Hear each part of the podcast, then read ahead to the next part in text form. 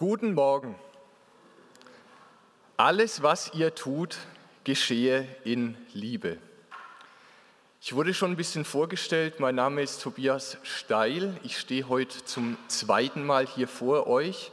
Vor etwas mehr als zwei Jahren begann meine Predigt mit dem Satz Hauptsache tolerant und sie endete mit dem Satz Hauptsache in Liebe. Und es passt, denn heute geht es um Liebe, um die diesjährige Jahreslosung. Alles, was ihr tut, geschehe in Liebe. 1. Korinther 16, Vers 14.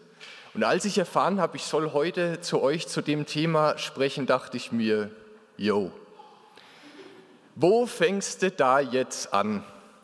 Das Ding ist, die Bibel trieft vor Liebe. Die Bibel ist ein einziger großer Liebesbrief Gottes an uns Menschen. Wo fängst du da an, wenn du über Liebe predigen sollst? Ich habe mich dann dazu entschlossen, wir gucken uns nicht sofort an, was sagt uns die Bibel über Liebe, sondern warum steht dieser Satz so an dieser Stelle in der Bibel. Und da möchte ich zunächst mal Folgendes machen, da möchte ich mal den Satz, der unmittelbar vor diesem steht, mit reinnehmen. Der heißt nämlich, Seid wachsam, steht fest im Glauben, seid mutig, seid stark. Und danach, alles, was ihr tut, geschehe in Liebe. Das ist dann zusammen 1. Korinther 16, Vers 13 bis 14. Und diese beiden Sätze, die stehen ganz am Ende des ersten Korintherbriefs. Sie haben insgesamt etwas Abrundendes, Abschließendes, Zusammenfassendes des gesamten ersten Korintherbriefs, den Paulus an die Gemeinde in Korinth geschrieben hat.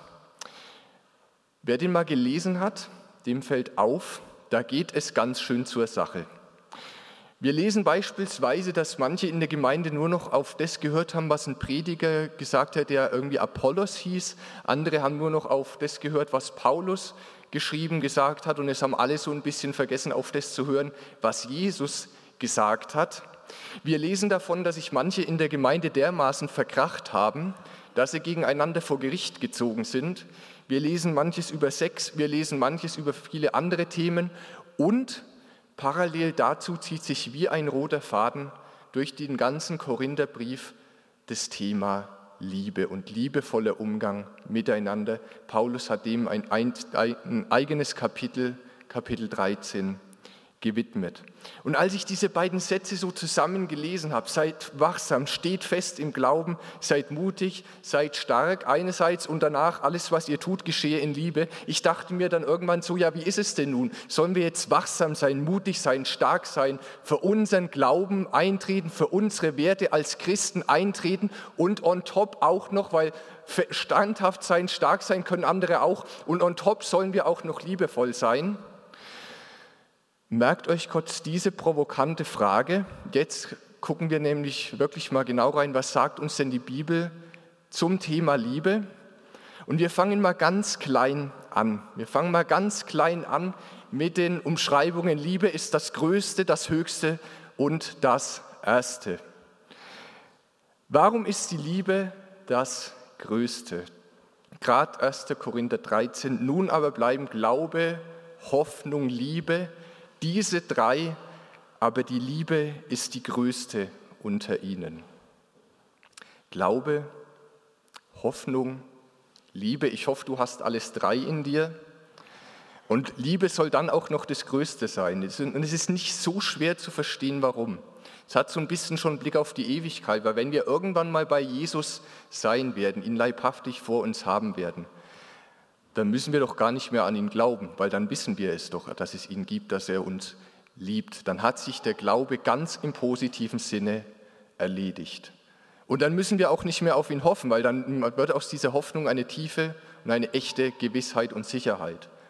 Auch die Hoffnung hat sich dann im positiven Sinne erledigt. Aber was sich niemals ändern wird, ist die Tatsache, dass wir von Gott geliebt sind. Es war schon immer so und es wird auf alle Ewigkeit wo wir dann bei ihm sein dürfen, auch so bleiben. Deshalb, die Liebe ist das Größte.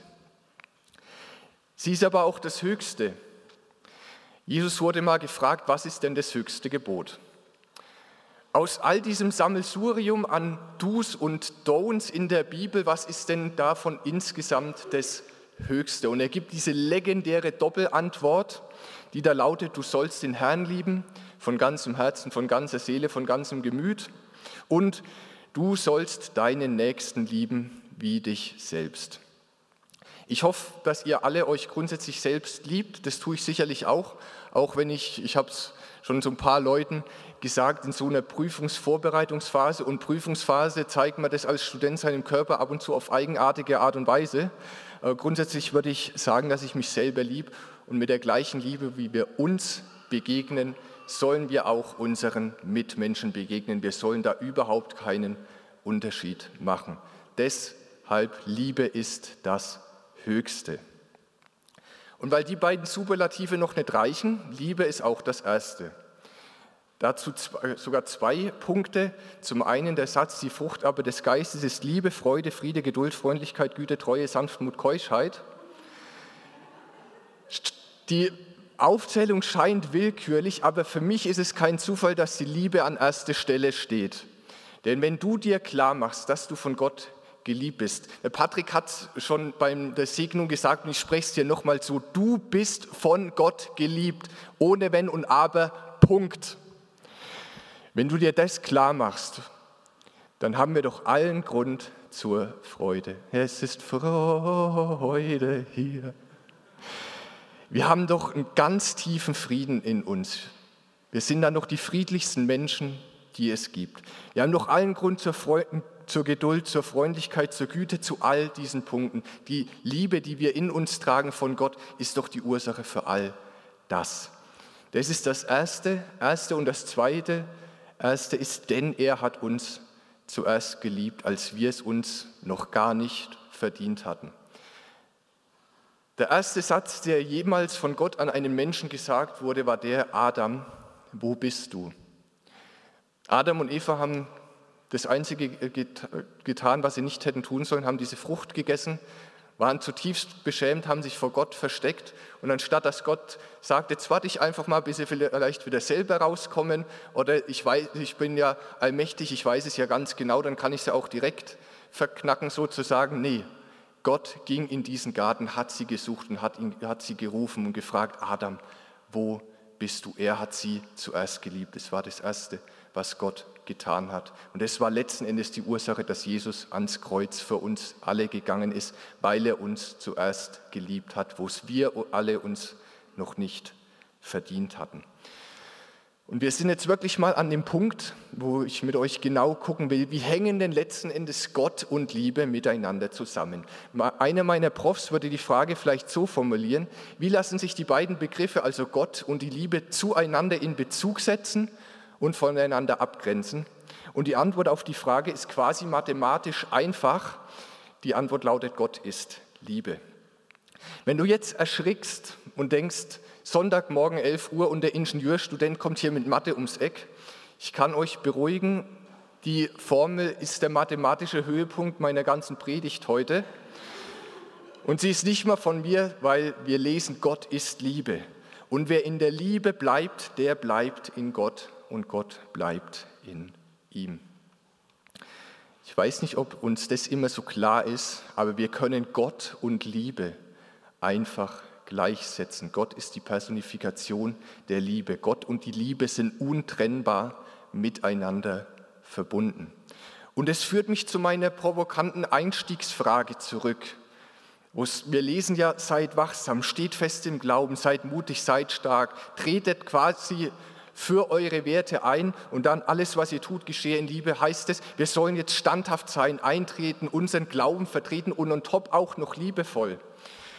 Da gibt es ein Problem, denn wenn der liebevolle Umgang zu unserem on-top-Ding wird, dann wird es das sein, wo wir anfangen zu spannen, wenn die Zeiten mal wirklich hart werden. Und weil aber Gott die Liebe ist und wenn Gott dann unser Wert ist, uns das, wo wir vertreten, dann, dann vertreten wir die Liebe, heißt dann lasst uns mit der Liebe, mit dem liebevollen Umgang anfangen und es nicht zu unserem On-Top-Ding machen oder nochmal anders formuliert mit diesen beiden Sätzen, dann lasst uns wachsam sein, feststehen, stark sein, mutig sein und zwar im liebevollen Umgang miteinander und mit unseren Mitmenschen. Das ist für mich die Definition, die Bedeutung dieser beiden Sätze. Und es hört sich sicherlich erstmal edel und schön an, aber auch irgendwie abstrakt. Und deswegen habe ich dir noch einen dritten Punkt mitgebracht, der lautet nicht, die Liebe Gottes ist der Hammer, das ist mit Sicherheit auch der Fall. Aber die Liebe Gottes wird ganz praktisch. In unserem Satz lesen wir, alles, was ihr tut, geschehe in Liebe. Mit Tun und Geschehen steckt da die ganz praktische Anwendung schon mit drin. Und aus diesem Grund habe ich dir vier Punkte mitgebracht. Das kann niemals vollständig sein. Wie gesagt, die Bibel trieft vor Liebe. Es gibt noch viel mehr, das man ganz praktisch tun kann, aber ich habe dir mal vier Stück mitgebracht, die ich für äußerst wichtig erachte. Und zwar der erste Punkt von denen, der hat mit Liebe erstmal nichts zu tun, sondern mit Hass. Wir gehen weiter von Adam und Eva zu Kain und Abel und mit Hass, der dazu führt, dass Kain seinen Bruder Abel erschlägt. Er wurde vielleicht gekränkt, letzten Endes war es aber eine Nichtigkeit und die hat dazu geführt, dass Kain seinen Bruder umbrachte. Und es ist interessant zu lesen, wie das anfing, weil wir lesen nicht einfach nur, er hat seinen Bruder erschlagen, sondern wir lesen den Satz, da ergrimmte Kain sehr und senkte finster seinen Blick.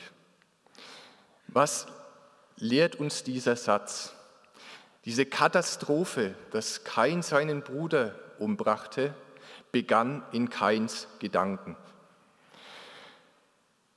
Und wenn ich mir mich selber anschaue, wie mir ab und zu auch Nichtigkeiten widerfahren und sich dann ganz schnell in mir, in meiner Gedankenwelt ein Konglomerat des Hasses drastisch formuliert gegenüber dieser Person oder Personen entspinnt, dann kann ich es irgendwie fast schon verstehen. Und es klingt erstmal dramatisch, aber andererseits, ich bin überzeugt davon, dass wir Einfluss darauf haben, was wir über unsere Mitmenschen denken und vor allem auch wie. Und eine sehr schöne Sache daran ist, Gott hat sofort Kains Gedanken gesehen. Er ging sofort auf Kain zu und hat ihn gefragt, warum, warum bist du so voller Grimm, warum ist dein Blick so finster? Gott sieht deine Gedanken, er kennt jeden einzelnen davon. Und vielleicht ist dann heute dein Gebet, Gott, schenk mir doch gute Gedanken über diese oder jene Person. Ich möchte nicht so schlecht über meine Mitmenschen denken. Nächstenliebe beginnt im Gedanken. Zweitens, wir, das Schöne ist, wir können nicht nur unsere Gedanken mit Gott teilen, sondern ganz konkret unsere Mitmenschen. Es ist für mich ab und zu frustrierend zu sehen, wie wenig wir letzten Endes auf dieser Welt in der Hand haben und wie wenig wir auch unseren Mitmenschen oftmals helfen können, auch wenn wir es vielleicht wollen. Aber wir als Christen, wir haben noch einen direkten Draht zu demjenigen, der alles in der Hand hat und dem nichts zu groß und nichts zu klein ist und der uns, ich kann es nur noch mal sagen, bedingungslos liebt. Wir sind direkt dazu aufgerufen, füreinander zu beten. Dieser direkte Draht heißt Gebet. Ich finde es richtig cool. Der CVJM Esslingen hat sich zur Aufgabe gemacht, im nächsten halben Jahr sich ganz intensiv mit dem Thema Gebet auseinanderzusetzen. Nächstenliebe heißt, füreinander zu beten. Ein drittes. Wir lesen ab und zu von Menschen oder hören von Menschen, wo man sagt, die brauchen gerade ganz viel Liebe, die durch irgendwelche schweren Zeiten durchgehen, durch leidvolle Zeiten. Ein biblisches Beispiel dafür ist Elia, der fantastische Sachen mit Gott erlebt hat aber auch einen echten Tiefpunkt in seinem Leben hatte, wo er einfach nur noch unter einem Busch lag und gesagt hat, ich will sterben, ich will nicht weiter leben. Und wie geht Gott mit diesem Elia um? Er schickt seinen Engel vorbei. Er zeigt damit Elia, ich bin da, ich nehme dich wahr, ich bin bei dir. Er hört ihm zu. Er redet selber quasi gar nicht. Wir lesen nur von zwei Sätzen, wo der Engel in der Situation zu Elia gesagt hat und die sind quasi gleich. Und er stellt ihm was zu essen und zu trinken hin, also genau das, was Elia in diesem Moment gebraucht hat. Ich möchte mal ganz kurz sehr persönlich werden. Vor genau fünf Jahren konnte ich ziemlich genau nachvollziehen, wie es Elia ging. Da hat sich einige Monate zuvor mein jüngerer Bruder das Leben genommen. Ich war in dieser Zeit, in diesen Monaten vollkommen am Ende. Es ist ein Wunder, dass es mir heute so gut geht, dass ich mein Studium bestreiten kann, dass ich vielleicht auch hier vorne jetzt predigen kann, es auch erwähnen kann. Und was dazu maßgeblich beigetragen hat, ist die Tatsache, dass Gott so viele Engel vorbeigeschickt hat, die genauso mit mir verfahren sind. Da sein, zuhören, selber lieber nicht reden als das Falsche und konkret gucken, was braucht derjenige in dieser Situation. Nächstenliebe heißt ganz konkret füreinander da zu sein. Und letztens, ich habe schon, habe gerade zwar gesagt, es ist oftmals gut nicht zu reden, aber doch ist es in unserem Alltag etwas sehr Zentrales, dass wir miteinander im Gespräch sind und es ist doch etwas, wo wir sehr direkt zeigen können, wie wir zu unseren Mitmenschen stehen, ob wir sie lieben oder eher weniger. Und die Bibel kennt es, dass wir da vor allem ganz schnell ganz viel kaputt machen können und ruft uns dazu auf, hey Leute, guckt darauf, wie ihr miteinander und übereinander sprecht und guckt darauf, dass ihr gut zueinander und übereinander sprecht.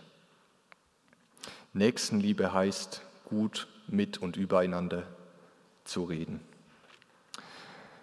Ich bin jetzt quasi am Ende wir werden jetzt gleich in eine Zeit der Stille miteinander gehen. Da kannst du mit dir selber und mit Gott so ein bisschen ins Gespräch kommen. Und ich habe dir da zwei Fragen mitgebracht. Zum einen, für wen hast du noch nie gebetet? Ich glaube, ich, erwische mich dabei selber bei dieser Frage, wie mir nach ein paar Sekunden direkt irgendeiner kommt und ihr könnt euch dann ja mal überlegen, was ihr dann auch direkt mal tun könntet. Zweitens, wer ist gerade dein persönlicher Elia? Sprich, wer braucht dich gerade? Und dieses liebe Grüße-Herzchen, das steht für eine kleine Challenge, weil ich finde es wunderschön, dass es inzwischen gut möglich ist, auch recht formelle Nachrichten im Berufsleben, bei mir in der Uni, an Profs oder so, mit liebe Grüße auch beenden zu können. Also so ist der Satz mit freundlichen Grüßen ist ein bisschen 2023. Man kann gut liebe Grüße schreiben, aber achte doch mal das nächste Mal darauf, wenn ihr liebe Grüße ans Ende einer Nachricht schreibt, ob es diese Nachricht wirklich würdig ist, dass sie mit Liebe beendet wird. Und ansonsten schreibe sie um. Wie gesagt, ich bin jetzt fertig. Alles, was ihr tut, geschehe in Liebe. Dazu Amen und liebe Grüße.